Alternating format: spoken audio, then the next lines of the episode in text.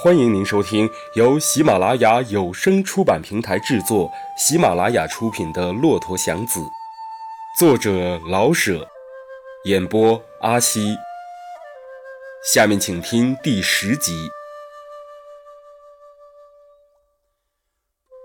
一直到半夜，他还是合不上眼。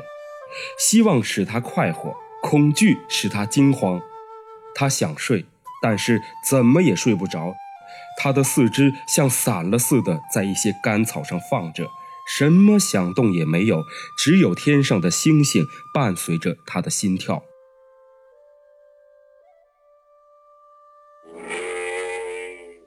在不远的地方，骆驼忽然哀叫了两声。祥子喜欢这个声音。就像是在夜间忽然听到了鸡叫那样，使人悲哀，又觉得有些安慰。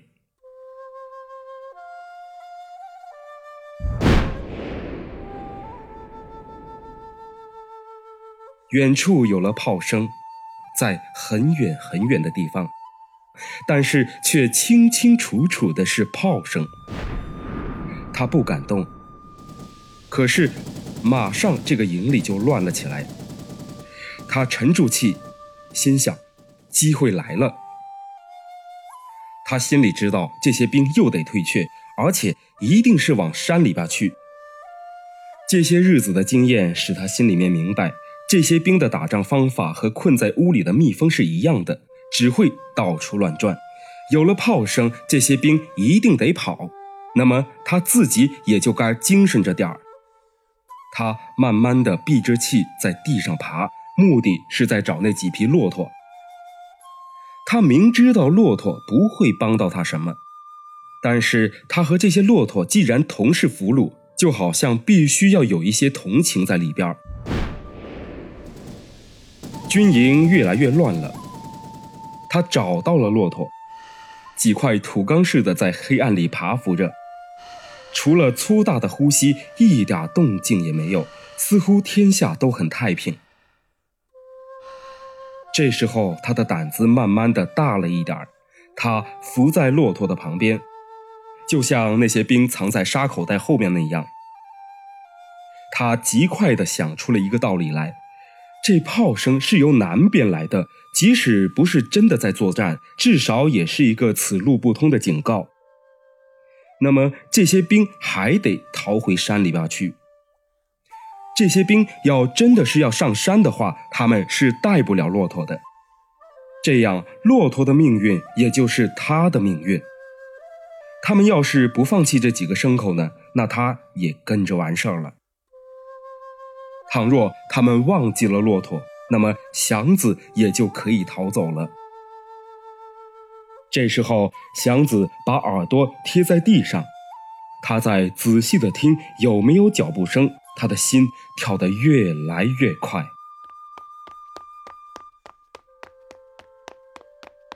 祥子已经跑出了二三十步去了，可又不肯跑了。他舍不得那几匹骆驼。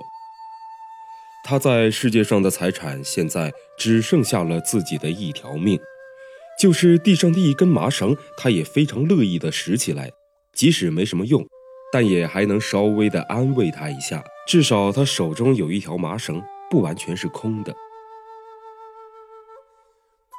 逃命是要紧的，可是赤裸裸的一条命又有什么用呢？他觉得他得带走这几匹牲口，虽然还没想起来这几匹骆驼对他能有什么用，可是总得算是几件物件吧，而且还是块头不小的东西。他把骆驼拉了起来。对待骆驼的方法他不大晓得，可是他不怕他们，因为来自乡间，他敢接近牲口们。骆驼们很慢很慢地立起来，他顾不得细致地查看他们是不是都挨在一块扇着，觉着可以拉着走了，他便迈开了步。不管是拉起一个，还是全都一起拉起来，一迈步。他后悔了。骆驼在口内负重惯了的，是走不快的。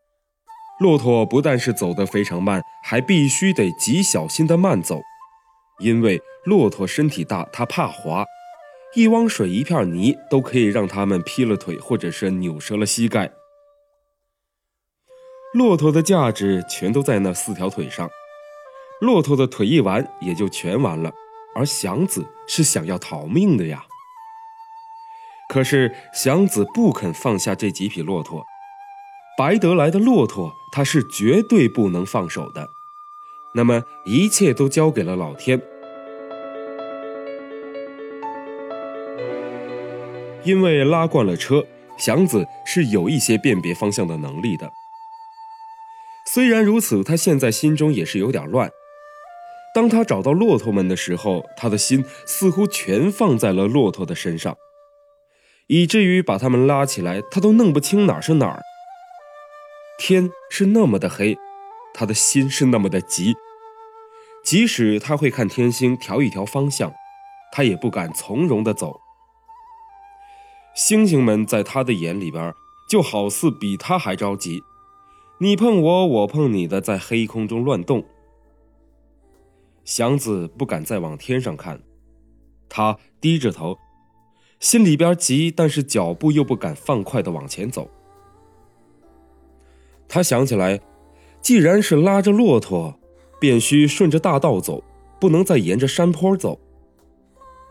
假如这是模式口的话，那么由磨石口到黄村是一条直路，这既是走骆驼的大路，而且一点也不绕远。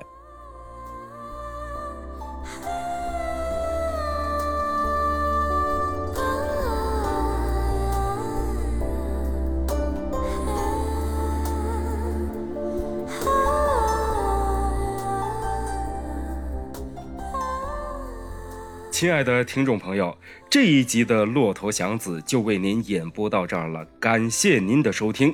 欲知后事如何，且听下回分解。